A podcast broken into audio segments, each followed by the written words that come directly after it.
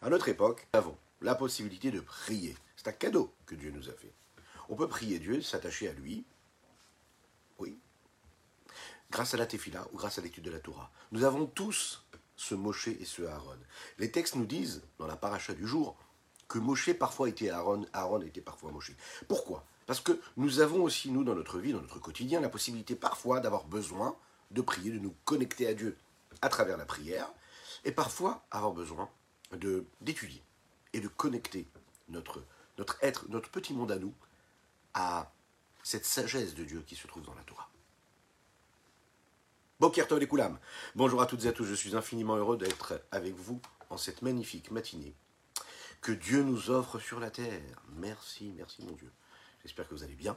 N'hésitez pas à partager, à liker et commenter cette publication afin que nous soyons encore et toujours plus, et me dit-on toujours plus, à étudier cette sainte Torah et non seulement à l'étudier, mais surtout à la partager, à la transmettre. Oui, parfois, cet enseignement-là nous paraît abstrait, mais sachez-le, notre âme le comprend, le saisit, et quand on le transmet, un mot, un geste, oui, comme une pièce peut changer. Un monde, une vie, une famille. Faites-le. Juste après, c'est quelques notes de Nigun. I did it all I did it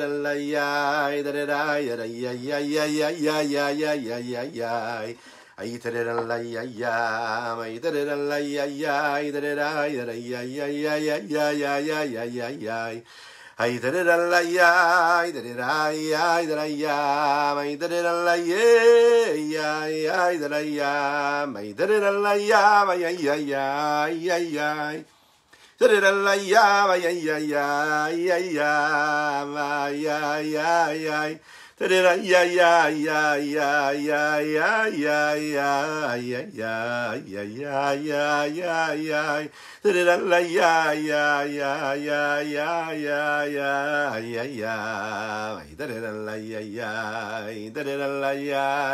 Hi da da da da da da da da da da da da da da da Ja, ja, ja, ja, ja, ja, ja, ja, ja, ja, ja, ja, ja, ja, ja, ja, Ay, da da da la ya, ay, da da da la ya, ay, da da da la ya, ay, da ya, ay, la la ya, ya, ay, da la la ya, ay, la ya, ya, ya, ya, ya, ya, ya, ya, ya, ya, ya, ay, la la ya, ay, la la ya, ay, ya, ya, ya, ya, ya, ya, ya, ya, ya, ya, ay, la la ya, ay, la ya, ay, la ya,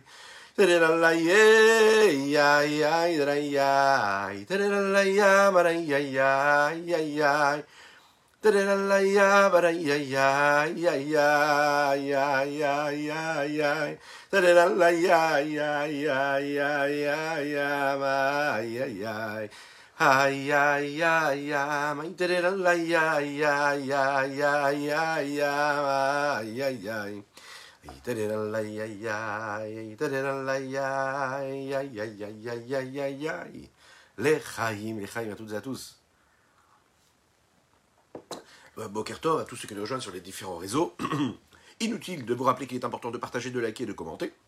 Je vous rappelle que nous sommes présents également sur toutes les différentes plateformes audio, podcast, Spotify, Apple, Google. Faites tout ce qu'il faut. Vous êtes invités, bien sûr, à vous y abonner.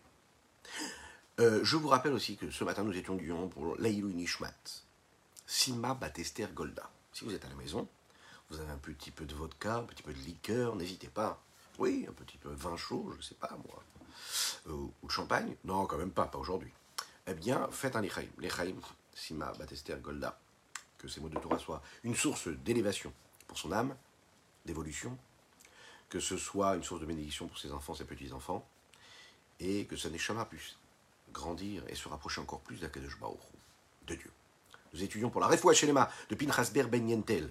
Et nous étudions pour comprendre un petit peu plus ce qui se passe en nous, dans notre personne, dans notre tête, dans nos émotions, dans notre corps. Comment gérer tout ça? Notre corps, c'est notre ennemi. Mais vous savez, la différence entre un homme et une grenouille, c'est que la grenouille est là, vous savez, non, plus précisément, pas la grenouille, la tortue. Oui, la tortue. La tortue, elle a une genre de carapace comme ça. La différence entre la carapace et les vêtements qu'on est capable de s'acheter euh, au bon marché, aux Galeries Lafayette ou euh, chez les plus grands couturiers, ou pas d'ailleurs, c'est que la tortue, ses habits, sa carapace font partie de ce qu'elle est elle-même. Ce ne sont pas des éléments extérieurs qu'on lui rajoute. Nous, nous portons des vêtements. On peut choisir d'en porter de quelle couleur que l'on veut, et quelques couleurs qu'on veut, et puis on peut décider de les retirer, de les enlever, de les enlever, d'en mettre un, deux, trois, peu importe. Elle, la tortue, elle a cette carapace. La Kabbalah nous explique que justement, on peut comprendre ce que veulent dire ces différents vêtements que l'on a en nous, à savoir la parole, l'action et la pensée, en fonction de ce qu'est la tortue ou ce qu'est l'homme. Les vêtements qu'on l'on porte, ce sont des vêtements qu'on peut retirer. C'est donc les actions, les paroles. Oui, on peut décider de dire ou de ne pas dire. On peut retirer ne pas, ne pas faire telle ou telle action et en faire une autre. C'est beaucoup plus proche de nous que de retirer une pensée ou de refuser une pensée. Parce que la pensée, elle fait partie intégrante de nous, elle est comme cette carapace que la tortue a. Elle est posée. Très difficile de retirer cette, cette, cette, carapace qu'il y a. Et eh bien la pensée, c'est pareil, ça fait partie de nous. C'est la raison pour laquelle c'est beaucoup plus profond. Alors, est-ce qu'on a la possibilité concrètement de maîtriser cette pensée? Avec autant de force que nous avons la possibilité de maîtriser notre parole et de maîtriser nos actions Dites-le moi dans les commentaires, dites-le, n'hésitez pas. Est-ce que c'est possible? Est-ce que vous avez fait un test depuis hier déjà? Est-ce que vous avez tenté de maîtriser vos pensées? Alors n'hésitez pas à le faire et investissez dans cet euh, entraînement. C'est l'histoire d'un juif. Eh oui, ça commence toujours comme ça. Qui se présente devant le Maguid de Mezrich. Vous savez qui était le Maguid de Mezrich Le Maguid de Mezrich, un des maîtres du rabbi Shmuel de lui l'auteur du Tanya. D'ailleurs, nous avons célébré ce soir et demain la Iloula du Rabbi Shneur de Liadi. Sachez-le, Rav Dalet Tevet, le 24 Tevet. Très important. Et il avait un maître qui s'appelle le Maguide de Mezrich. Le Maguide de Mezrich, c'est l'élève direct du Saint Baal Shem le fondateur de la Chassidoute globale. C'est un juif qui se présente devant lui, il se plaint, il dit voilà, j'ai beaucoup de pensées interdites qui se présentent à moi, et j'ai donc du mal à les repousser, elles, elles, elles imprègnent mon cerveau, et puis elles, elles le noient véritablement. Je n'arrive pas à le maîtriser, toutes ces pensées qui arrivent. Il se plaint. Le Maguide de Mezrich avait l'habitude parfois de ne pas répondre, de ne pas donner de conseils, mais d'envoyer la personne qui lui posait une question chez une personne qui avait une réponse face grâce à son comportement. Par son comportement, par l'exemple vivant qu'il était capable de donner à la personne qui se présentait devant lui, il y avait une réponse. Donc le Maguide de Mezrich lui dit à cette personne, ok, tu vas prendre ton petit baluchon et tu vas aller chez cet homme-là. Cet homme-là s'appelle Rabbi Zeev de Jitomir. Tu vas aller le voir et tu verras ta réponse, tu la trouveras. Bon. Il va, il prend son petit baluchon, il avance, une route longue et sinueuse, jusqu'à ce qu'il arrive jusqu'à ce petit village de Rabbi Zeev de Jitomir. Il cherche une petite maison qui lui appartiendrait. Il cherche une, petite lumière qui, dans cette nuit noire, obscure, il y aurait peut-être cette petite lumière qui éclairerait sa vie. Et voilà qu'il traverse toutes les routes, il cherche, il cherche, il cherche, et il trouve la petite maison de ce tzaddik, de ce saint juste, Rabbi Zev de Djedomer. Il tape à la porte, une fois, personne ne répond. Il regarde bien, il y a bien une lumière, il y avait une petite bougie, qui passe et qui est allumé, il y a bien quelqu'un qui est réveillé. Il tape encore une fois, personne ne répond. Il tape une troisième fois, personne ne répond. Il va donc rester toute la nuit dehors. Le matin, la porte s'ouvre, à l'aube. Quand cette porte s'ouvre, cet homme-là entre dans cette maison-là. Il reste un petit peu, il regarde le tzaddik sans parler. Cet homme-là, il essaye de comprendre où se trouve la réponse à sa question que le guide de Mezrich lui a envoyé chercher, l'a envoyé chercher. Il ne trouve pas, donc il va voir directement Rabbi Zeïv de Jitumir et lui dit J'ai été envoyé par le Maguide de Mezrich et je suis censé trouver une réponse à ma question. Rabbi Zeïv l'a regardé et lui dit Mais tu sais que ta réponse, tu l'as trouvée avant même de franchir le pas de cette porte. Il dit Ah bon Chaim, Chaim. Vraiment, vraiment, j'ai réussi à trouver la réponse avant de franchir le pas de cette porte. Rabbi Ze'ev de Djetomir lui dit Je vais t'expliquer. Tu es arrivé ici pendant la nuit. Cette nuit obscure, tu as vu cette petite bougie à travers la vitre, la fenêtre. Tu t'es dit il y a quelqu'un de réveillé. Et pourtant, tu tapais à la porte. Et pourtant, personne ne t'a ouvert. Tu as tapé à la porte et personne ne t'a ouvert. Pourtant, quelqu'un pouvait t'ouvrir. Personne ne t'a ouvert. Qu'est-ce qui s'est passé?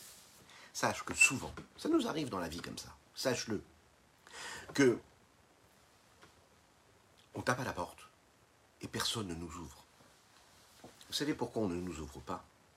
Parce que le responsable, le Baal Baït, celui qui est le propriétaire, celui qui est le chef, décide de ne pas nous ouvrir. Ça peut être le banquier, Shalom, ça peut être notre chef de service, ça peut être notre patron, ça peut être notre client. Qu'est-ce qui se passe à ce moment-là? Il y a bien quelqu'un qui décide de ne pas ouvrir la porte. Sache que toi, tu es un homme, et ta question c'était comment refuser les pensées qui arrivent et viennent en toi? Mais sache que tu es un homme. Et un homme, c'est un balabaït, ça veut dire qu'il a tous les pleins pouvoirs, il est responsable de ce qui se passe dans son corps, dans son esprit. Il peut décider de refuser à ces pensées-là de venir s'immiscer en lui, jusqu'à prendre même le pouvoir de son existence et de le noyer à travers ses pensées. Comme cette personne qui tape à la porte, à laquelle on n'ouvre pas, les pensées qui viennent taper devant ton cerveau, sache que tu peux leur refuser l'entrée on doit savoir qu'on a la maîtrise de nos pensées. Alors oui, c'est compliqué, c'est difficile, on l'a déjà dit. Mais c'est une promesse, c'est écrit dans les livres. Oui, on peut maîtriser nos pensées. La personne qui réussit à maîtriser ses pensées, vous savez, elle a fait vraiment le plus gros de tout. enfin, elle a fait le travail, vraiment. Parce que la parole et l'action, on l'a déjà dit, c'est maîtrisable. Mais si on est capable de maîtriser la pensée, la parole et l'action, c'est beaucoup plus facile après. On a parlé du fait que la pensée, c'était enfin, la, partie intérieure profonde de la pensée. Parce qu'on l'a dit, comme cette carapace qui fait partie intégrante de cette tortue-là, cette pensée, elle fait partie de ce que nous sommes. C'est pour ça que c'est difficile, mais on peut. On va passer de l'autre côté maintenant, si vous voulez. Étant donné que concrètement, c'est quand même considéré comme un lévouche, c'est-à-dire comme un vêtement, et donc ça ne fait pas partie véritablement de l'âme. Donc si ça ne fait pas partie de l'âme, je peux quand même la maîtriser. On a du mal, en général, à différencier l'intellect de nos sentiments. On a l'impression que c'est la même chose. Pourquoi? Quand je suis en colère, quand je suis dans un sentiment d'amour, j'aime, et que j'y pense. Pour moi, la colère que je suis en train d'éprouver, l'amour que je suis en train d'éprouver, et la pensée qui intègre ce sentiment d'amour ou ce sentiment de colère, pour moi, c'est une seule chose. C'est la raison pour laquelle, quand je comprends et quand je réfléchis à cela, la compréhension, le discernement, l'approfondissement, pour moi, c'est une seule chose. Ce que je ressens, c'est ce à quoi aussi je pense. Je suis en colère, donc qu'est-ce que je fais? Je nourris ma colère avec mes pensées, avec mon intellect, ou bien avec mon intellect et ma pensée, j'ai réussi à susciter la colère en moi, à créer ce sentiment de colère. Et donc pour moi, je suis en colère, c'est tout mon être qui est en colère. J'ai un sentiment d'amour. Ok? J'aime une personne, j'aime quelque chose, j'aime un moment de vie. Alors je me dis quoi? Est-ce que les pensées sont là pour servir ce sentiment d'amour? Et que c'est la même chose, ou bien ça peut être complètement détaché? On a tendance à penser que c'est la même chose. Le fait de penser à ce que j'aime et mon sentiment d'amour, c'est la même chose. La résidue, tu bien te dire pas du tout. Sache que c'est deux choses différentes. C'est un vêtement que tu portes, la pensée. Un vêtement que tu portes. L'émotion, c'est l'émotion, l'intellect, c'est l'intellect. La vérité, c'est que la pensée, ça n'est pas le sentiment. Et c'est même pas l'intellect. En fait, la pensée est là, présent. L'intellect est là, présent et le sentiment est là présent. Indépendamment de la pensée, chacun dans son petit compartiment. En fait, la pensée, c'est le moyen d'expression de l'intellect ou du, sentiment ou de l'émotion. La pensée est là au service de l'intellect ou du sentiment. Et il faut ça le graver en nous, dans notre esprit, dans notre cœur. Il faut le graver partout. De la même manière que moyen, le moyen d'expression qui est la parole, c'est ce qui me permet de parler à l'autre, de créer une communication avec autrui. La pensée, c'est aussi celle qui me permet d'exprimer, de créer un contact et un lien, vous savez avec qui? Vous savez avec qui? Avec moi-même. Ah, je me parle à moi-même. Ouais, on peut parfois parler comme ça, se le dire. J'étais en train de me parler à moi-même. On a besoin d'utiliser la parole pour se dire quelque chose. Mais en fait, on doit savoir une chose. C'est que la pensée, c'est aussi un moyen d'expression, comme la parole est un moyen d'expression. Mais la parole, c'est un moyen d'expression pour autrui, qui me permet d'extérioriser et de partager ce que j'ai en moi pour l'autre, avec l'autre. Alors que la pensée, c'est le moyen d'expression qui me permet, c'est cet outil-là qui est à ma disposition pour me parler à moi-même. Lorsque j'ai une sensation, une émotion, j'ai quelque chose, j'ai un pressentiment. Alors ça peut être quelque chose de joyeux ou de douloureux. Ce sentiment-là, il est là avant même que la pensée se mette en route. Parfois, je suis même pas conscient, parfois c'est même dans mon subconscient, je ne suis même pas capable de l'identifier, de le détecter. Mais ce sentiment-là est déjà là quelque part en moi, et quand je vais penser à ce sentiment ou à cette émotion-là, alors qu'est-ce qui va se passer? C'est ce qui va me permettre ben, de l'écouter, d'être à l'écoute de ce qui se passe, d'identifier cette problématique qui est en moi, ou bien cette joie-là, ce sentiment de joie qui sommeille en moi. Ça me permet de le mettre à la surface de ma conscience et de le vivre pleinement. Ce qui va être appelé aussi communément aujourd'hui en pleine conscience. Oui, quelque chose qui était en moi et je l'ai réveillé, je l'assume. Une fois que je l'ai réveillé et que je l'ai mis face à ma réalité, eh bien je vais apprendre à trouver un équilibre entre ce que ce pressentiment ou ce sentiment était présent en moi, entre ce qu'il y avait et ce qui est réellement. L'idée même était présente même avant que j'y pense, et la pensée m'a permis d'être à l'écoute de cette idée qui était en moi et de la travailler, de la pétrir, de l'approfondir.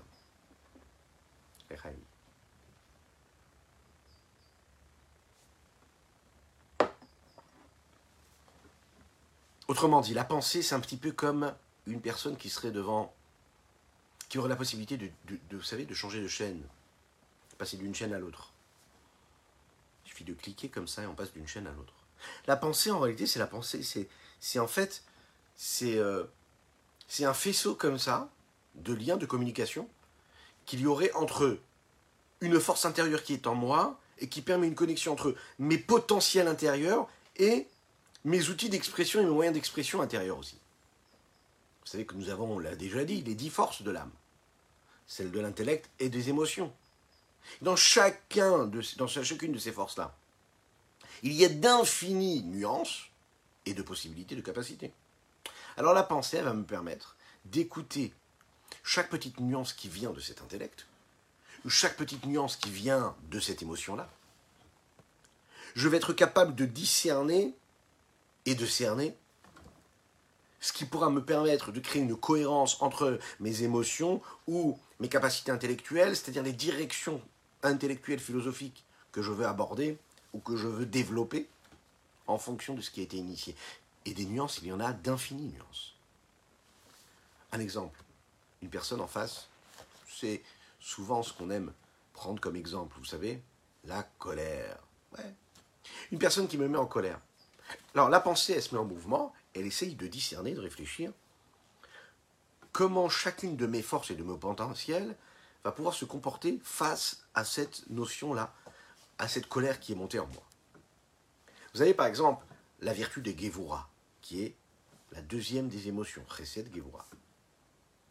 Elle, elle va m'envoyer un message de colère qui va se traduire à travers de la dureté, à travers de la haine, de la détestation de ce qui se passe ou pour cet homme-là, ou pour la situation qui se présente à moi. Il y a par exemple la vertu de bonté qui, elle, me dit, non, tu sais, peut-être qu'il te met en colère, peut-être que cette personne te met en colère, mais tu l'aimes. Tu sais que c'est une personne qui a des valeurs. Oui, bon. Donc, ce serait mieux de te taire. Donc le recède est présent, il est quand même là, il est en communication, en lien direct avec cette colère qui est en train de s'exprimer et de s'emparer de mon être entier. Donc, est-ce que toutes mes forces, tous mes potentiels ont droit au chapitre Oui. Ils sont en, en dialogue permanent avec cette pensée-là de colère qui vient en moi. L'intellect me dit, tu sais, regarde quels sont les tenants et les aboutissants et essaye d'analyser qu'est-ce que tu peux avoir comme réflexe et comme réponse face à cette situation qui se propose et qui s'installe en toi. On peut comprendre que l'intellect et les sentiments sont présents bien avant que la pensée arrive, puisque la pensée va se servir d'elle et d'eux. La pensée, elle, nous permet d'aider, comme nous l'avons dit, à faire ressortir en pleine conscience, d'identifier et de se poser des questions, de savoir comment est-ce qu'on gère tel ou tel sentiment ou telle ou telle idée intellectuelle. En conclusion, la pensée n'est pas une partie intégrante de l'âme, c'est-à-dire de l'intellect et des sentiments, mais elle est considérée comme le moyen d'expression de ce qui se passe dans l'intellect et, dans la pensée, et dans les émotions. C'est donc comme un vêtement, mais un vêtement qui est plus proche de la partie intérieure que pourrait être le vêtement de la parole, le vêtement de l'action. C'est la raison pour laquelle, étant donné que c'est un vêtement, même si c'est un vêtement qui est très profond, qui se rattache à ce que j'ai de plus profond et de plus intérieur en moi, j'ai quand même la possibilité de la maîtriser. De la même manière que j'ai la possibilité de changer mon vêtement, eh bien j'ai la possibilité de ne pas dire ce mot-là ou de dire ce mot-là, j'ai la possibilité de faire ou de ne pas faire. Eh bien j'ai aussi la pensée, et j'ai aussi la possibilité de ne pas penser ou de penser. Ah, c'est difficile, j'ai l'impression que ça vient, ça vient et ça repart aussi vite que c'est arrivé et que j'ai pas du tout de maîtrise. Pas du tout. Il y a des nuances, mais on va le voir. Il y a une différence entre la maîtrise de la pensée, la maîtrise de la parole et de l'action. La parole et l'action, c'est donc des vêtements extérieurs, superficiels, dans le positif du terme. Et puisqu'il en est ainsi, je peux réussir véritablement à retirer le vêtement et à le changer, mettre un autre vêtement. La pensée, c'est un vêtement qui est intérieur, c'est la raison pour laquelle, d'un côté, c'est une pensée que je ne peux pas maîtriser parce qu'elle est intérieure, elle est profonde. De l'autre côté, c'est une pensée que je peux maîtriser puisque c'est quand même un vêtement. Le Mourazaken va nous dire ici qu'il y a différentes pensées. Et il y en a deux. La première pensée qui n'est pas volontaire, c'est cette pensée qui vient, qui s'installe en l'homme, comme ça. J'ai pas décidé d'y penser, boum, c'est venu en moi. C'est pas une, pensée volontaire, donc j'ai pas la possibilité de la maîtriser. C'est-à-dire, par exemple, c'est un sentiment qui vient du cœur, une sensation comme ça, un pressentiment qui monte de manière automatique vers le cerveau afin que le cerveau puisse penser à cela. Donc je peux pas le maîtriser. C'est la raison pour laquelle même le Benoni, qui est ce, cet être euh, euh, euh, magnifique, hein, qui est dans un travail constant et permanent, réussit pas à faire partir les Iruré Avera, les pensées d'Avera qui se présentent. Bien sûr, ils refusent, ils leur ferment la porte, mais ils arrivent quand même. C'est automatique, hein, il ne se pose pas de questions. D'un autre côté, il y a la deuxième pensée. La deuxième pensée, c'est une pensée qui est volontaire. Une fois que le cœur a envoyé cette information à la pensée, il lui a dit, voilà, j'ai ce pressentiment, j'ai ce sentiment, j'ai cette émotion. L'instant d'après, la, pensée, en fait, elle se, elle se transforme en étant une pensée volontaire. Comment? Si je la repousse tout de suite, alors c'est resté au stade de la première pensée, qui n'était pas volontaire. Mais si je laisse cette pensée-là s'installer et nourrir une deuxième pensée, c'est-à-dire donner naissance à une transformation de pensée, donc ça veut dire une deuxième pensée qui, elle, serait volontaire, là, je l'ai laissé s'installer, et là, à ce moment-là, c'est problématique, parce qu'elle est volontaire. L'homme peut décider, par exemple, à ce moment-là, est-ce qu'il continue d'approfondir cette pensée Ou est-ce qu'il ne pense plus à ça? Il la fait partir. D'un revers de main, il ne veut même pas y penser. C'est ce que nous allons voir ici.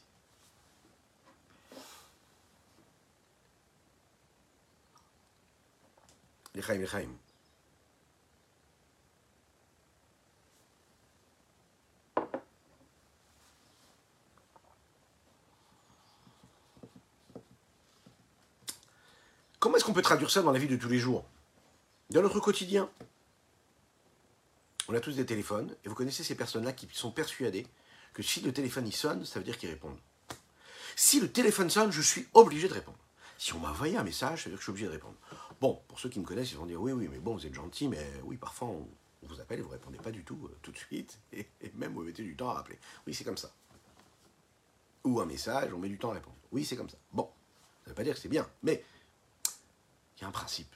C'est pas parce que le téléphone sonne que tu es obligé de répondre. Il y a des personnes qui sont en famille, sont avec des amis, ils sont en train de faire la tefila, on n'en parle même pas, ils sont en train d'étudier, on n'en parle même pas. Mais la téléphone a sonné, je suis obligé de répondre. Mais non, tu n'es pas obligé de répondre. Pourquoi tu es obligé de répondre? Tu peux décider de ne pas répondre. Qu'est-ce que ça veut dire? Que celui qui est extérieur à toi, il peut t'imposer maintenant de stopper ta tefila pour lui répondre. De stopper ton étude de Torah pour lui répondre, de stopper le moment où tu es en train de parler à ta femme ou à ton mari pour garder ton message parce que tu es obligé de répondre. Mais pas du tout. Il y a un temps pour chaque chose. À l'époque, c'était beaucoup plus, facile puisque le téléphone, on l'avait pas dans notre poche. Maintenant, il est dans notre poche. Donc on vient, il vient comme ça s'installer en nous et décider de nous prendre un moment de vie, de dire non, je m'impose. Maintenant, toi, tu faisais ça, maintenant, tu vas plus faire ça. Et puis tu vas répondre et puis tu vas faire autre chose. Pas du tout. Il faut prendre, le maîtriser. Et est-ce qu'on a la possibilité de le faire? Oui, on a la possibilité de maîtriser, de dire je ne réponds pas au téléphone. Ok. Eh bien, les pensées, c'est pareil. La pensée qui vient qui s'installe, qui s'impose en nous, de lui dire Hé, hey, t'es personne. Je refuse que tu viennes en moi. Je suis le maître de ma vie, je suis le maître de ma personnalité, je suis le maître de ma vie, de ce que je suis, de mes paroles, de mes pensées, de mes actions. Je décide de ne pas y penser. Et oui, c'est possible. Ah, ça a sonné comme le téléphone. Oui, t'as pas décidé qu'il sonne le téléphone. Mais tu as le pouvoir de dire que tu ne vas pas répondre. Mais maintenant, bien sûr, il faut s'aider aussi. Celui qui garde, vous savez, toutes les notifications de toutes ces applications. Et que quand vous êtes à côté de lui, vous entendez bip, bip, bip dans tous les sens. Et il est là, il discute avec vous, il est là, il prend, il prend, il prend le téléphone toutes les 10 secondes pour savoir c'est quoi la notification. Il devient fou.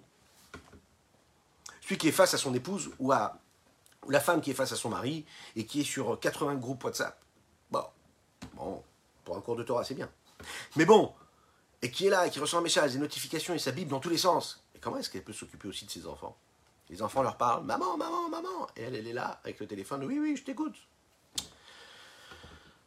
Bah déjà, déjà, on peut s'aider. Qu'est-ce qu'on fait? On retire toutes les notifications. Pas besoin de garder les notifications. Pas besoin. Déjà, tu perds du temps. Quand tu as besoin de perdre du temps, tu vas aller sur l'application sur laquelle tu as envie d'aller. Tu n'as pas besoin de laisser l'application et toutes les applications venir s'immiscer dans ta vie et te notifier à chaque fois Eh, tu sais, j'ai un truc à te dire. Eh, tu sais que j'ai un truc à dire. Donc on retire déjà toutes les sons, tous les sons. On retire toutes les notifications. On refuse. Pas de notification. Eh bien, la pensée, Daniel nous dit, c'est pareil. Tu dois retirer les notifications. C'est quoi la notification? Tu dois t'habituer à faire en sorte que quand il y a une pensée qui arrive, tu ne la regardes même pas. Tu es tellement concentré dans ce que tu es faire, Tu as tellement un grand projet dans ton existence, tu sais ce que tu as, tu as une feuille de route, tu as des choses à faire dans ta journée, tu as des mitzvot à accomplir, tu as une file à faire, tu as euh, un travail à accomplir, tu as des courses à faire, tu as des mitzvot à faire, tu es le représentant d'Akodesh Baruch ici-bas sur terre, tu as des choses à faire à chaque instant de ton existence. Tu n'as pas le temps pour ça. Tu n'as pas d'énergie à donner aux pensées négatives qui viennent et qui s'installent en toi, ou à des pensées qui voudraient te faire sortir de de cette réalité dans laquelle tu es, pour te vendre des leurs et des rêves qui ne correspondent pas du tout à ce que toi tu dois être dans ta vie, un être saint, pur, qui doit se connecter à Hachem, qui doit diffuser la, la divinité ici-bas sur terre. Vous voyez la différence? Tu refuses les notifications, tu refuses. Mais vous savez, en effet c'est compliqué, mais c'est notre combat, mais c'est pas grave, on nous donne les outils. C'est comme quand on a un ordinateur. Alors, quand on a un ordinateur, il y a des antivirus, vous savez. Il y a des virus qui arrivent, alors on installe un antivirus. La question, est comme ça. Est-ce que parce qu'il y a un antivirus, ça veut dire que les virus ne veulent pas tenter de rentrer dans, ce, dans cet ordinateur? Non. Les virus vont continuer à vouloir rentrer dans cet ordinateur. Comme j'ai installé un antivirus, alors le virus n'entre pas plus que cela. Parfois, cet antivirus ne va pas suffire et on devra rajouter encore un antivirus. Qu'est-ce que ça veut dire? Ça veut dire que le Benoni, celui dont on se rapproche un petit peu tous, bien sûr qu'on peut avoir les plus belles des décisions et prendre les plus belles des décisions, avoir le plus beau des quotidiens, le plus sain, le plus pur. Et ça n'empêche pas que le virus arrive.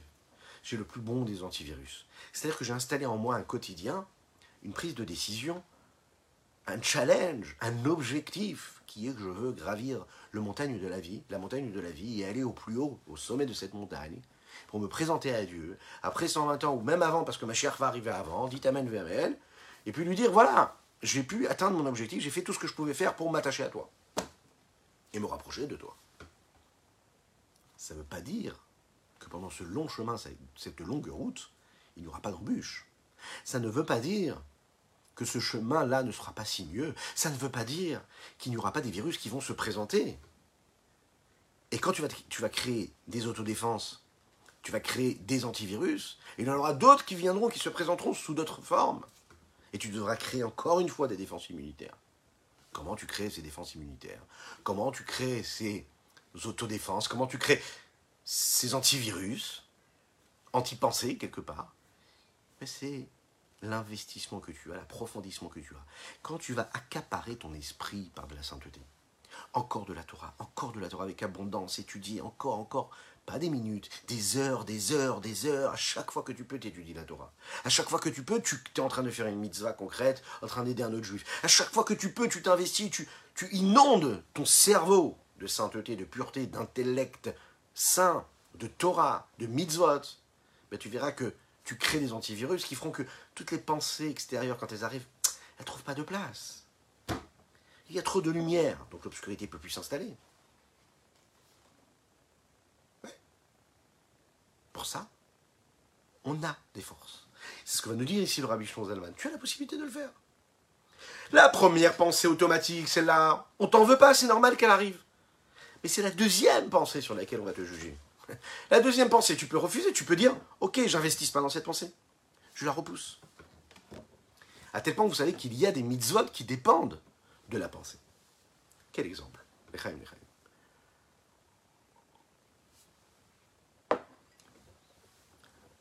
Il est dit comme ça dans le texte qu'il est interdit d'avoir un esprit de convoitise, de désir, de jalousie, de ce que l'autre possède, non seulement dans l'action, non seulement dans la parole, mais aussi dans la pensée. Penser à mon prochain, à mon voisin, et me dire waouh, il peut partir en vacances au ski, c'est génial, il a de la chance, moi je peux pas. J'ai rien dit. Je n'ai pas agi. J'ai juste eu cette pensée-là. Penser à cette autre personne qui a une belle voiture et que, waouh, c'est quand même bien. Hein.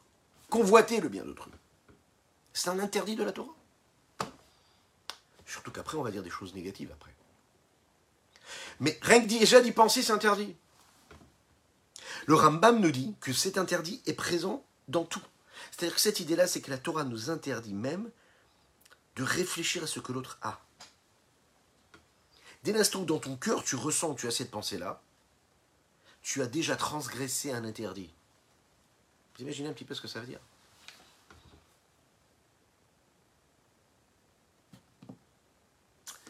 Lorsqu'il y a un combat, ok Parce qu'il y a une guerre, que Dieu nous en préserve, on n'a pas toutes les possibilités d'accomplir toutes les mitzvot que Dieu nous donne.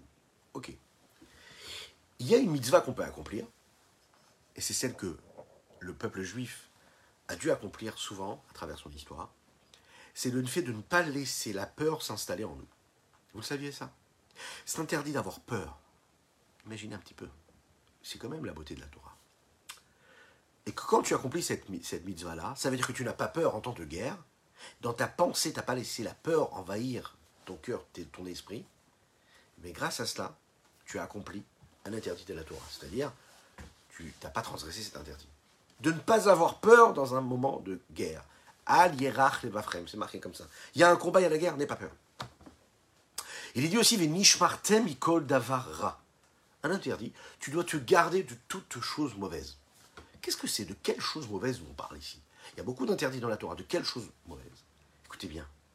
De ne pas penser pendant la journée, quand il fait jour, de ne pas penser à toutes les questions qui concernent la pudeur ou l'impudeur.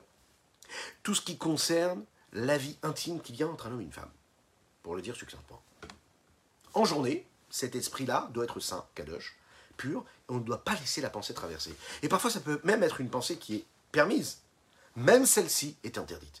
Donc ça veut dire que dans la pensée, on peut accomplir la volonté de Dieu on peut ou se garder d'enfreindre ses interdits, ou sanctifier ou purifier son esprit par des belles pensées. Lorsque Dieu nous demande quelque chose, lorsqu'il nous donne une recommandation, c'est un signe que c'est possible. Parce qu'on sait que si Dieu nous demande quelque chose, à quel jour il nous demande qu'en fonction de nos capacités. Sachez bien une chose, et c'est quelque chose qu'on doit inculquer à nos enfants, comme nos maîtres nous ont inculqué. Quand Dieu nous demande quelque chose, si Dieu t'a demandé quelque chose, c'est que tu as les forces. Ah mais non, mais moi j'ai pas les forces. Je suis pas du tout comme ça.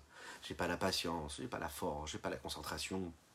J'y arrive pas, je retiens rien, ça sert à rien. Euh, je suis pas au niveau, je suis pas un grand rabbin, je peux me contenir, je peux, je peux déjà faire ce que je fais, c'est déjà bien, etc. Pas du tout, pas du tout, pas du tout. Eino. Lorsque Dieu crée l'homme, il sait très bien ce que l'homme est capable de faire et ce qu'il n'est pas capable de faire. Les mitzvot qui dépendent de la pensée, elles nous apprennent justement que nous avons la pleine maîtrise de nos pensées. On doit décider, juste, de maîtriser.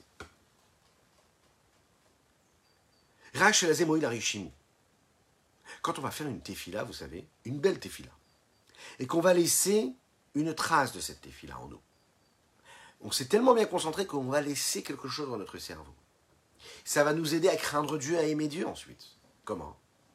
Chez la Zemo la Mochin, cette trace-là qu'on a laissée dans notre cerveau. Et la crainte de Dieu qui va naître ou qui va se mettre en mouvement grâce à cette petite trace qu'on a laissée. De crainte d'Hachem, d'amour de Dieu, et à Mesuteret Bechalal Mali qui est caché dans le côté droit du cœur. Comment? Leïd Gaber Velishlot afin de se renforcer, de maîtriser, de gouverner le mal qui vient dans cette âme animale. Habitavet Ava qui a ce plaisir, ce désir-là.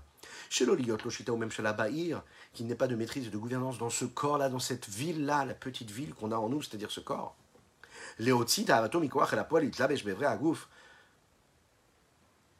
En fonction de ce qu'il serait capable de refuser, de matérialiser ce plaisir-là, ce désir qui se présente à lui, et de le faire passer d'un potentiel à du réel, au point qu'il soit habillé par les membres du corps, c'est-à-dire qu'ils prennent corps, justement, par les membres du corps, que les membres du corps seraient devenus les outils, les moyens d'expression de ces désirs-là qu'il aurait eu. Va filou levado, nous dit ici le Même dans son cerveau, les harer bara einlo a priori, même de penser à ce mal-là, il n'a pas de penser que Dieu nous en préserve dans la, de par la volonté qui vient dans ses cerveau. Comment?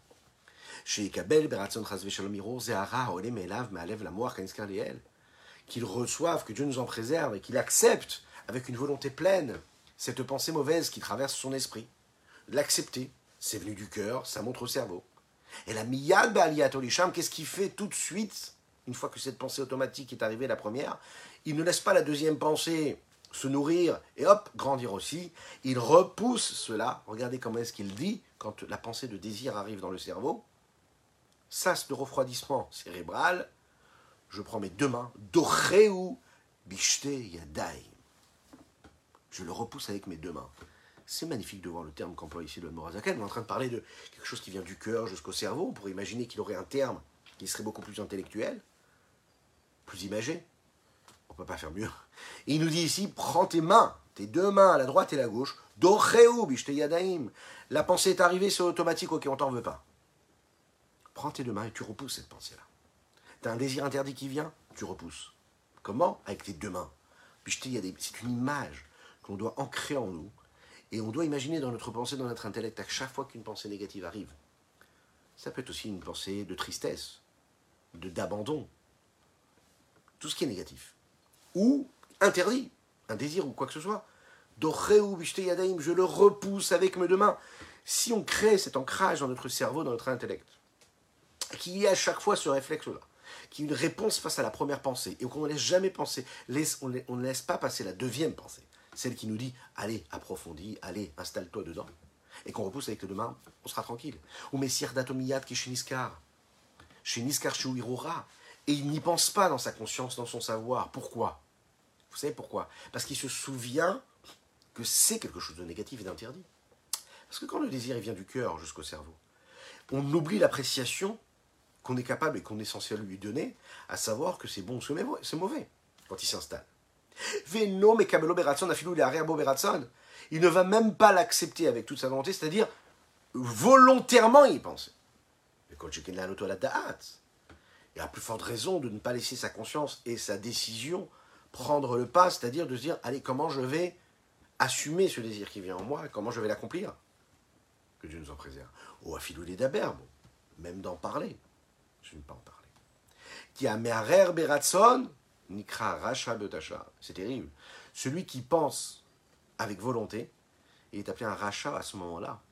Et on sait que vers Benoni, no Racha le Benoni, lui, n'est même pas Racha un seul moment. Parce que le, le, le, Benoni lui repousse à chaque fois qu'il y a quelque chose de négatif qui arrive. Donc il y a les impulsions, mais il y a le, euh, le rejet direct. Maintenant, ce rachat-là, pourquoi est-ce qu'il est appelé rachat Et c'est ce qui nous correspond à nous, à tous, toutes et tous. Hein.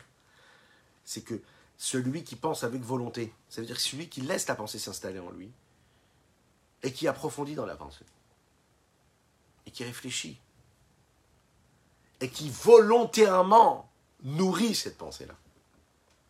Il est appelé un rachat à ce moment-là. Et nous, on sait, on a le pouvoir de ne pas être des Réchaïm. Dieu nous donne la capacité de ne pas être Réchaïm, donc on ne doit pas se laisser aller. Et on ne doit pas laisser ces mauvaises pensées s'installer à nous. On doit les refuser.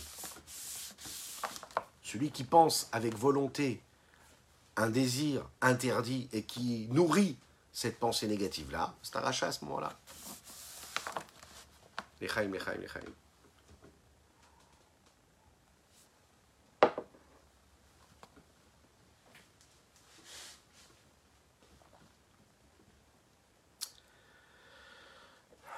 On va terminer ce sujet-là hein, avec ces quelques lignes de Tania aujourd'hui, qui va faire référence justement à l'histoire de Yosef et de ses frères.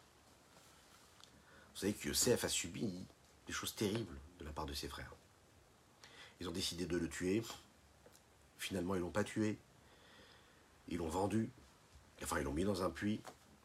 Et puis, il a été vendu. Et puis, il est devenu ce qu'il est devenu. Et ce qui nous intéresse, c'est la fin de cette histoire-là. La réaction de Yosef par rapport à ses frères, c'est elle qui va nous donner justement, vous allez voir, du courage, de l'inspiration pour notre quotidien, pour notre vie de tous les jours, à chacune et chacun d'entre nous. Nous ne sommes peut-être pas Yosef, mais on a tous de lui en nous. Lorsqu'il y a un conflit entre un homme et son prochain, lorsqu'il y a un conflit entre un homme et une femme, entre une femme et un homme, que Dieu nous en préserve, c'est assez sensible. Le lien, le rapport qu'il y a entre les hommes crée d'infinies situations qui peuvent être des sources de conflits dans les différents cercles de notre existence, de notre vie. Entre un homme et sa femme, entre une femme et son mari, entre un homme avec son prochain, entre des parents et des enfants, entre des enfants et des parents, entre les personnes de la famille, entre les frères et sœurs, les beaux-frères, les belles-sœurs, les beaux-parents, les gendres, les belles-filles. Ces conflits créent quoi en général? Quoi? Ben, Du ressenti. Souvent du ressenti négatif, qui se traduit comme par de la haine, de la détestation, de la colère, de la distanciation. La liste est longue, on va rester quand même positif, non? Parfois, un homme a du mal à se maîtriser et à trouver les solutions qui lui permettent de garder un lien normal, sain, que ce soit avec son épouse, que ce soit avec son ami. Une femme a du mal à se contenir, à garder comme il faut sa patience, sa tranquillité, son discernement. Oui, c'est compliqué. Face à l'impatience de ses enfants, face à l'impatience de son mari, etc. Parfois, on a du mal dans les différents domaines à se comporter avec autrui bien plus qu'on a du mal à se comporter avec Dieu.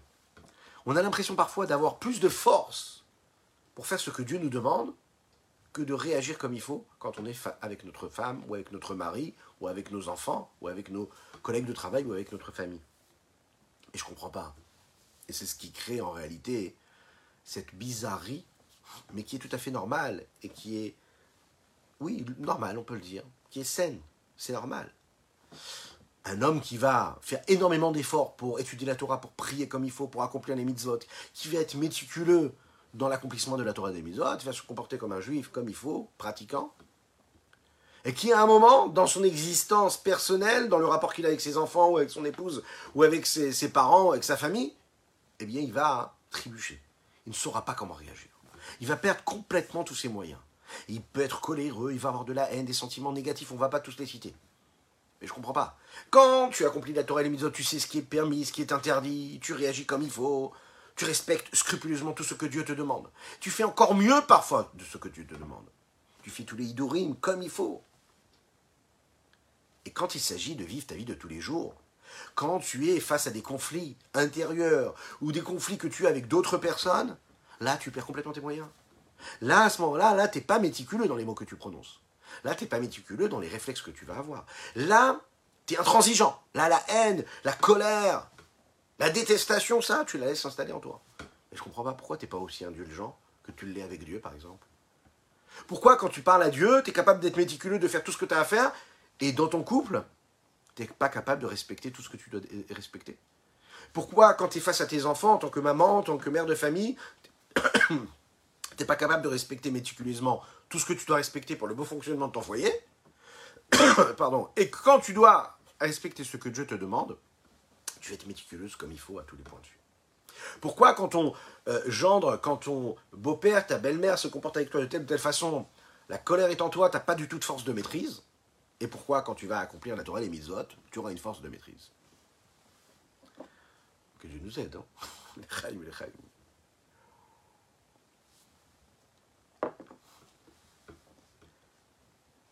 Eh bien, il faut savoir que le Tania va nous dire que justement, on doit apprendre une belle leçon de ce qui est notre contact avec Dieu dans notre vie de tous les jours. Et on doit se rappeler que puisqu'on est capable de maîtriser nos différents vêtements et de changer de vêtements, eh bien dans notre vie, on doit comprendre que la pensée, c'est pareil. Et que si on a l'impression que notre vêtement de, de pensée, on le porte mal, eh bien dans ce cas-là, vous savez ce qu'on fait? On met un petit peu d'argent de côté. Et au lieu d'aller euh, chez le meilleur couturier qui a ses publicités dans toutes les grandes revues parisiennes, on va aller chez un tailleur et on va aller se faire tailler un beau costume sur mesure, des vêtements sur mesure. Et vous allez voir que là, c'est différent. La belle mesure, c'est ce que ça donne? Ça donne que le vêtement, en fait, il fait partie intégrante du corps quasiment. Ça n'est plus un vêtement qui est extérieur au corps. On voit une personne distinguée qui porte un vêtement qui lui va à la perfection. Pourquoi? Ben Parce que le tailleur va, va, faire en sorte que tout ce que, toutes les formes du corps épouse véritablement ce vêtement et l'inverse aussi. C'est ça en fait qu'il faut faire. La pensée, la parole et l'action, on doit bien se le dire. Ce sont des vêtements qu'on peut retirer et remettre, qu'on peut changer. La chassidoute, elle nous permet de devenir ces êtres exquis qui ont la possibilité d'aller s'habiller chez le tailleur personnel, particulier, privé, qui vient et qui nous fait de beaux vêtements, qui choisit les meilleurs matériaux, les plus beaux tissus, et qui les fait de la meilleure des manières. Pas pour se leurrer, pas pour se mentir, pas pour envoyer un message extérieur parce que le vêtement c'est extérieur. Non, pas du tout. Parce qu'il va être l'expression de ce que nous sommes véritablement nous-mêmes. Parce qu'on va réussir à être à 100%, ou même 110% ce que nous sommes à l'intérieur comme à l'extérieur. Parce qu'on va réussir à maîtriser nos vêtements, à savoir nos pensées, nos paroles et notre action. Nous en avons la possibilité. La chassidoute, elle nous donne ses armes elle nous donne cette richesse, elle nous donne la possibilité d'être ces êtres si particuliers, si exquis. Il y a une personne qui me met en colère, il y a deux étapes. Il y a l'essence même de cette colère qui vient, qui s'installe en moi, mais il y a aussi ce que je peux, moi, être capable de mettre ou d'enlever. le potentiel, cette force-là qui s'installe en moi, cette vertu, ce trait de caractère qui se met en route, ça, je, on va pas te le reprocher, c'est comme ça. Tu as, on l'a dit déjà, la possibilité de le travailler. Mais ça s'est présenté, ça s'est présenté. Maintenant, c'est pas parce que ce potentiel s'est installé que tu as obligatoirement la nécessité de porter le vêtement de la colère. Non, tu peux décider de ne pas mettre le vêtement de la colère. Tu peux laisser le potentiel se, se déclarer et décider de mettre l'autre vêtement, le vêtement de la patience. C'est à toi de décider. Tu peux décider de dire la chose et tu peux décider de ne pas la dire. Tu peux décider d'avoir telle ou telle réaction euh, euh, euh, physique, même qui peut être parfois violente, que Dieu nous en préserve. Tu peux décider aussi de maîtriser ta violence. Qu'est-ce que ça veut dire? Tu n'es pas un animal pour t'énerver et jeter quelque chose, de Shalom. Ah, il y a une colère qui est venue. Ok, très bien. Mais si tu apprends la chassidoute, tu sauras que tu as des vêtements. Et que faire, c'est un vêtement. C'est pas obligatoire. Tu as eu un potentiel qui s'est réveillé en toi. Tu n'es pas obligé de le, de matérialiser. Tu le mets de côté, tu mets un autre vêtement. Lotikom. Lotitor. Tu dois aimer ton prochain comme toi-même. Tu ne dois pas te venger. Tu as toutes les raisons de vouloir te venger. Mais tu dois pas te venger. Mais pourquoi la Torah nous dit de ne pas nous venger? Parce qu'on peut ne pas se venger. On peut se venger et on peut ne pas se venger. Donc tu as la possibilité de ne pas te venger. Mais de la même manière que tu t'aimes toi-même, tu dois aimer l'autre aussi, comme toi tu t'aimes. On s'aime tous, oui, l'homme s'aime énormément. La preuve, c'est qu'il est capable de se trouver des circonstances atténuantes dans tout ce qu'il fait dans sa vie. Il se dit pas, ah, j'ai mal agi, ça se fait pas. Non, non. Qu'est-ce qu'il fait? Il a toutes les excuses. Ah, j'avais toutes les excuses d'avoir mal agi. Et il se lève le lendemain matin, il se dit, ah, je suis, je suis top. Et ce qui est encore pire, c'est quand il dit, non, non, je suis pas bien du tout. Ça, c'est encore pire. Vous savez, celui qui, reste comme ça dans l'abandon, dans le mépris de soi. C'est encore pire même. En fait, c'est qu'il s'aime énormément, beaucoup trop. Parfois, il ne faut pas trop s'aimer. Et comme on s'aime pas trop, donc on est indulgent avec soi-même. Quand on s'aime trop, c'est notre sujet, hein, c'est important de le rappeler. Quand on s'aime trop, eh bien on est, on est indulgent. Bah, il faut pas être indulgent avec soi-même. Il faut, faut se dire, bon, c'est pas grave. C'est pas grave.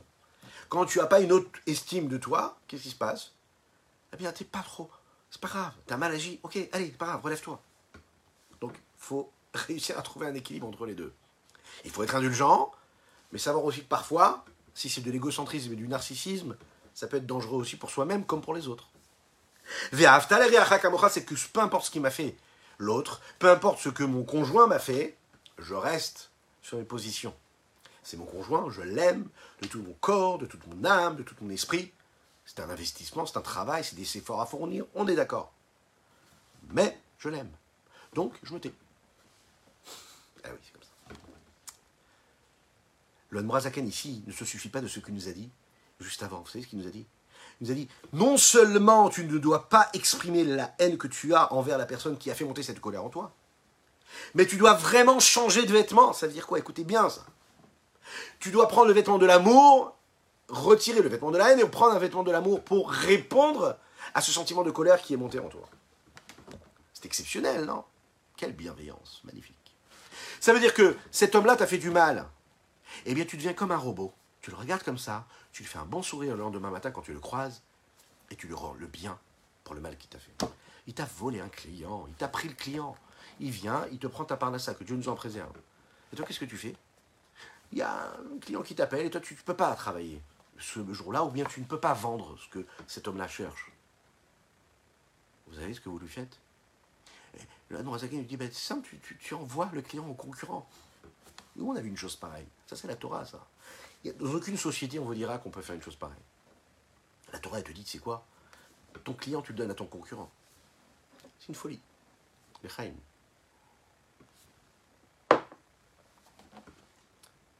Il te regarde mal. Il n'est pas capable de te regarder le matin quand tu le croises. Son voisin. Tu sais pas pourquoi il t'aime pas. Mais tu le regardes avec un sourire, tu lui dis bonjour. Tu réponds avec du bien, même face à quelque chose de négatif. C'est comme ça. Ton épouse, ton époux s'est mal comporté avec toi. Bah, tu viens avec des fleurs. Ton époux s'est mal comporté, tu l'attends avec un bon repas le soir, avec une belle bienveillance, un bon sourire, avec des enfants sereins, une belle maison, un bon foyer. Mais il mérite pas du tout. C'est pas grave. C'est très très dur. Quelqu'un t'a dit quelque chose de mal, il t'a mal parlé. Mais tu lui réponds Agomel Chayavim Tovot. En fait, en réalité, tu, fais l'inverse. Hein. Tu, tu te venges pas. Et pas seulement que tu te venges pas, que tu te tais, que tu restes dans ton coin. Non, non, non. Tu agis. Tu es proactif. Ah, il y a un scandale qui s'est installé dans le foyer. Ça s'est mal passé. Bah, tu peux décider de te taire et de te mettre dans ton coin pendant dix jours, ou deux semaines, ou un mois. Que Dieu nous en préserve. Ou bien tu peux décider de, quand même, garder le contact. Peu importe, c'est toi le fautif, c'est l'autre le fautif, ou la fautive. Pas grave. Tu rends le bien on t'a fait du mal, tu, tu rends le bien. C'est-à-dire que la première pensée, elle, on ne te la reproche pas. Elle est normale, cette réaction de colère. Mais la deuxième pensée, tu ne la laisses pas s'installer. Et tu refuses la deuxième pensée, tu dis, allez, je ne vais pas m'habiller, même chez les plus grands couturiers qui aujourd'hui fabriquent en Chine. Je n'ai rien contre la Chine, attention. Si, un petit peu quand même. Enfin, non, même pas. Je vais aller chez le tailleur. Et je vais aller vraiment porter un costume qui me soit bien fait sur mesure je ne vais pas laisser ce vêtement naturel s'installer, s'exprimer, je vais choisir l'autre vêtement, le vêtement de l'amour et du respect. Et dans les mots, on va conclure avec ça. Miyan, que Dieu nous en préserve. Dès l'instant où lui monte du cœur vers le cerveau, une forme de détestation, de haine, ou ou bien une jalousie face à quelqu'un qui aurait quelque chose qu'on aurait aimé avoir, une convoitise au cas, une colère ou kpeda, ou bien quelque chose qu'on reproche à quelqu'un, ou quelque chose qui ressemble à cela. Il ne les accepte même, même pas dans son cerveau, il ne les laisse même, même pas, parce qu'en plus, on n'a même pas parlé des dégâts considérables que ça fait sur la personne, dans son cerveau. Et écoutez bien le deuxième mot qu'il rajoute ici, ou birtsono. Il ne les laisse pas monter dans son cerveau, dans son intellect. Donc ça veut dire dans son analyse intellectuelle, dans ses capacités intellectuelles, mais aussi dans sa volonté, vous savez, cette fameuse volonté qui est même au-dessus de le cerveau, qui, elle, peut diriger le cerveau. Viadraba, au contraire, à à ce moment-là, le cerveau maîtrise et gouverne l'esprit qui vient dans son cœur, afin de faire l'inverse du sentiment qui est exigé par son cœur. De se comporter avec son ami, avec cette vertu de bonté, avec un chérissement et un amour, même décuplé, qui lui correspond à lui, et de lui montrer quelque chose de particulier, de lui dire voilà, sache que je t'aime encore plus, même si tu m'as fait du mal. d'être capable même de le subir, ce qui nous fait subir, mais, mais jamais ne se mettre en colère. Lisbol, Lisbol, c'est intéressant de voir cela. Ce terme-là, Lisbol, qui vient du mot Sivlot Mitzraim. Sivlot, c'est ce que nous avons subi. Subi. Mais vous savez, subir, c'est magnifique, comme je l'ai pu entendre hier dans un magnifique cours de Torah qui a été dit, les loups du Rebisser Ben Gershon et Sima Batester Golda, d'ailleurs, pour laquelle nous faisons aussi ce cours euh, là ce matin. Leilou Nishmat, Sivlot. Sivlot, ça vient aussi d'un autre mot qui s'appelle Savlanout. Savlanout en hébreu. Oui, il y a, je sais, on nous suit en Eretz Israël, toujours, j'imagine, de Barilan. Euh, on nous suit à Tel Aviv, on nous suit dans les différentes euh, communautés francophones dans le monde entier. Donc un grand bonjour et Bokir Tov à, tous ceux qui nous rejoignent et qui, nous suivent. Hein. Comment est-ce qu'on dit Savlanout Vous savez, les francophones, quand on est en Israël, qu'est-ce qu'on nous dit Savlanout, Savlanout.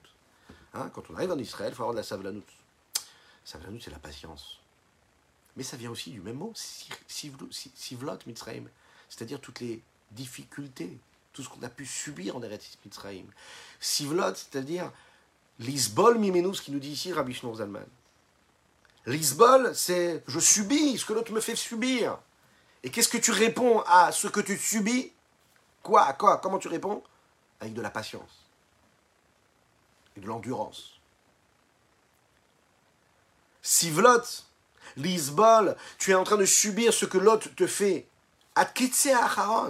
Jusqu'à jusqu'à l'extrême. C'est vraiment très difficile ce que tu subis.